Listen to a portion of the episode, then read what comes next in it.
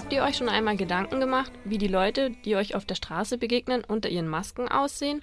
Vielleicht haben sie ein richtig großes Muttermal im Gesicht oder sonst für sie störende Schönheitsmakel.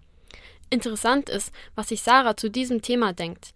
Sie ist von Akne betroffen und Redaktionsmitglied Sabrina hat sie zu diesem Thema Schönheit interviewt. Also ich weiß nicht, wie es euch geht.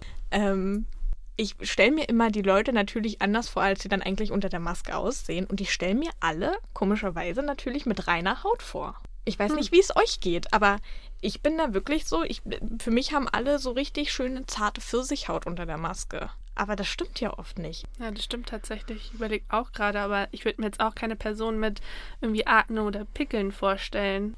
Wie ist es denn bei dir, wenn du sozusagen in den Social Media unterwegs bist, auf Instagram und sowas, und du siehst die ganzen Personen, die täglich Bilder von sich posten, wo ja auch so ein spezielles Schönheitsideal dargestellt wird? Wie geht es dir denn damit?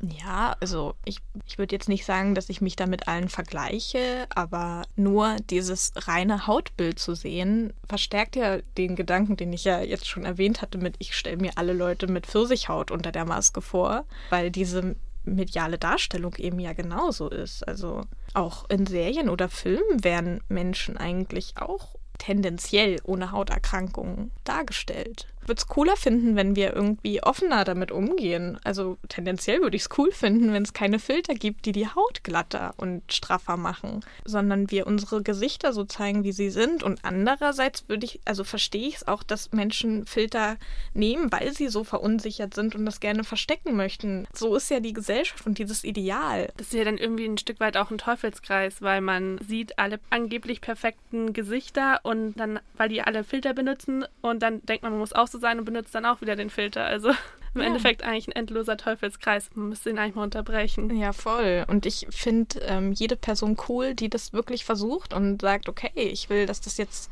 real aussieht. Also wirklich für mehr Realness auf Instagram steht und da wirklich das vielleicht auch propagiert. So die Verunsicherung hat es sich auch mit den Jahren jetzt verändert. Bist du dadurch irgendwie auch selbstbewusster dann irgendwann geworden im Umgang damit? Es gab dann eine Phase, wo ich zum Beispiel gesagt habe, okay, warum soll ich mich jetzt noch schminken? Für wen mache ich das jetzt hier eigentlich? Mir ist das jetzt egal, was andere andere sagen. Ich gehe jetzt einfach ungeschminkt raus. Und als ich jetzt wieder so ein bisschen angefangen habe, mich ja, mit Make-up auseinanderzusetzen oder mal ein bisschen was aufs Gesicht aufzutragen, kamen dann tatsächlich auch so ein paar Ratschläge und das verunsichert dann halt dann doch wieder. Also ist ein bisschen komisch.